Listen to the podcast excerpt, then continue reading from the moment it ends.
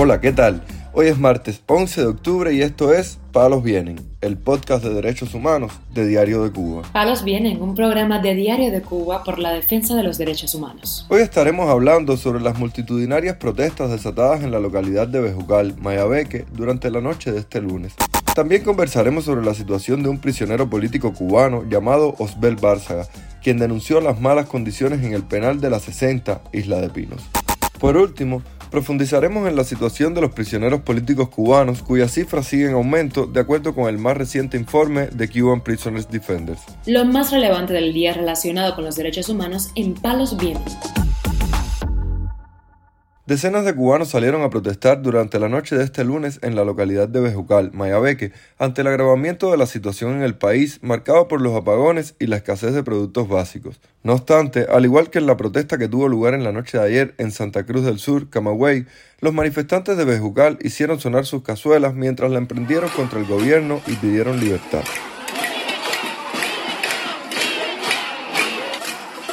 Unas 60 protestas se han registrado en Cuba desde el pasado 29 de septiembre. Solo en La Habana se produjeron 48 de ellas, de acuerdo con el proyecto independiente de periodismo de datos Inventario. Por su parte, la plataforma Justicia 11J ha denunciado 26 detenciones por estas manifestaciones.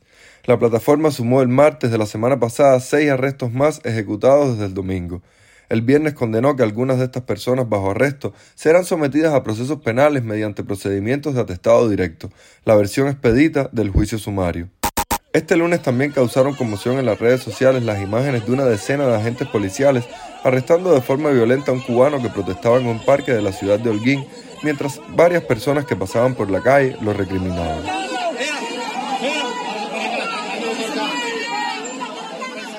El preso político cubano Osbel Barza Asclaro denunció las malas condiciones que atraviesan la prisión de la 60, ubicada en la isla de la Juventud, durante una llamada telefónica realizada este lunes a la activista opositora Dairis del Sol. Ahora mismo, mientras yo estoy desayunando, recibo una llamada de Peter desde el Centro Correccional con Internamiento y Trabajo Forzoso en la 60 en Isla de Pino que lo están matando de hambre prácticamente, porque están cocinando sin sal, están cocinando sin aceite y le están dando una comida el día dos, no sé. El tema es que están comiendo requete mal. Ahora yo me pregunto, ¿por qué razón un preso político tiene que estar pasando por eso? Yo me pregunto, ¿por qué Peter, que juez Balsaga, se los recuerdo, 10 meses tiene de prisión, ¿por qué? Por un supuesto desobediencia, supuestamente ellos. Ahora yo me pregunto, ¿por qué un preso político tiene que estar pasando por eso? Si está injustamente. Entonces, cuando está hablando conmigo, la respuesta que recibe un funcionario es que no coma, que se muera de hambre. Eso es lo que todos ustedes quieren. Que se mueran de hambre los opositores. Que se mueran, que se vayan del país, para que ustedes vivir en paz y quedarse con la isla. No nos da la gana. Y voy a hacer la denuncia cuantas veces me diga a mí él que está pasando hambre. ¿Por qué? Porque está injustamente preso. El mes de junio último, Osbert Barça Claro, activista del Partido Autónomo Opinero, fue condenado a 10 meses de privación de libertad por un supuesto delito de desobediencia, pues la Fiscalía levantó cargos en su contra por romper su teléfono celular antes de entregarlo a la seguridad del Estado para su confiscación. Por otra parte, el abogado independiente Julio Ferrer Tamayo exhortó a los directivos de la televisión cubana a no continuar franqueándoles el espacio del noticiero estelar al vocero del régimen Humberto López, para que éste deje de utilizar ese medio estatal en la materialización de sus propósitos evidentemente arribistas.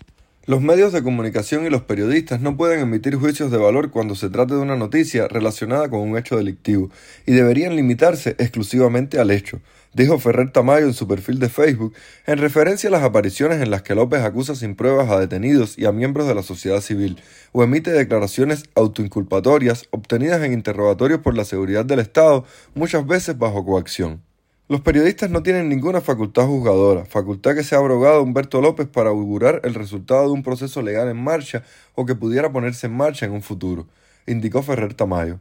Para el también miembro de Cubalex, el vocero del régimen incurre en varias violaciones a la ética periodística y a la honra de las personas cuando en sus comparecencias en la televisión estatal califica a individuos sujetos a un proceso penal aún sin concluir como asesinos, violadores, aberrados, indecentes, inescrupulosos, en estos calificativos también, desafortunadamente, han incurrido muchas autoridades políticas y de gobierno, incluido el presidente de la Nación, recordó. Por último, subrayó que no son ciertas las afirmaciones del vocero López cuando amenaza a los participantes en las protestas con la severa aplicación por los tribunales de varios artículos del nuevo Código Penal, como desórdenes públicos, debido a que esta nueva normativa entra en vigor a partir del 1 de diciembre del actual año. Palos viene. Al menos 36 cubanos más se sumaron durante septiembre a la lista de prisioneros por razones políticas que elabora la ONG Cuban Prisoners Defenders, lo cual hace que el total registrado ascienda a los 1026 y a 1261 en los últimos 12 meses. La cifra se incrementó, según el nuevo informe de Cuban Prisoners Defenders, tras la ola de protestas ocurridas en toda la isla en los últimos meses. Ahogada como antes por un amplio despliegue de policías y militares, algunos en ropa de civil, pero con botas de campaña que desvelaban su pertenencia militar, para reprimir a los manifestantes con una violencia brutal, señaló el documento. La ONG subrayó que muchas de las personas ahora detenidas serán procesadas mediante el procedimiento penal sumario por atestado directo, como ocurrió también poco después del 11 de julio por delitos como desórdenes públicos, desacato y resistencia. Este procedimiento es un proceso policial, no judicial propiamente dicho. En este, el policía concierta la vista con el juez en menos de 96 horas, y el acusado acude en la gran mayoría de los casos sin abogado, y si acude, no tendrá acceso a la acusación hasta unos minutos antes de la vista, sin conocer la causa de la acusación y sin posibilidad legal procesal de presentar pruebas de contradicción, en un proceso donde ni el fiscal acude muchas veces porque no es necesario y donde el juez actúa de fiscal y es juzgador al mismo tiempo, precisó Cuban Prisoners Defenders. La organización recordó que los delitos de desórdenes públicos, desacato y resistencia, recogidos en el Código Penal cubano, han sido calificados hasta la sociedad por Naciones Unidas como inválidos en el marco de la legislación penal internacional.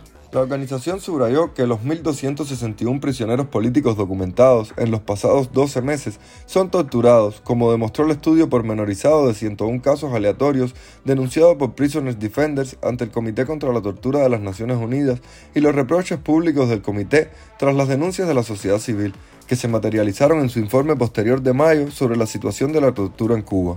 Cuban Prisoners Defenders hizo énfasis en el caso de la menor de 15 años Jennifer Medina Ábalos, de Cruces, Cienfuegos, quien fue apresada mientras participaba en una manifestación pacífica, llevada a una prisión de máxima seguridad y hoy está en una prisión para menores, centros de carácter totalmente penitenciario que eufemísticamente se denominan escuelas de formación integral.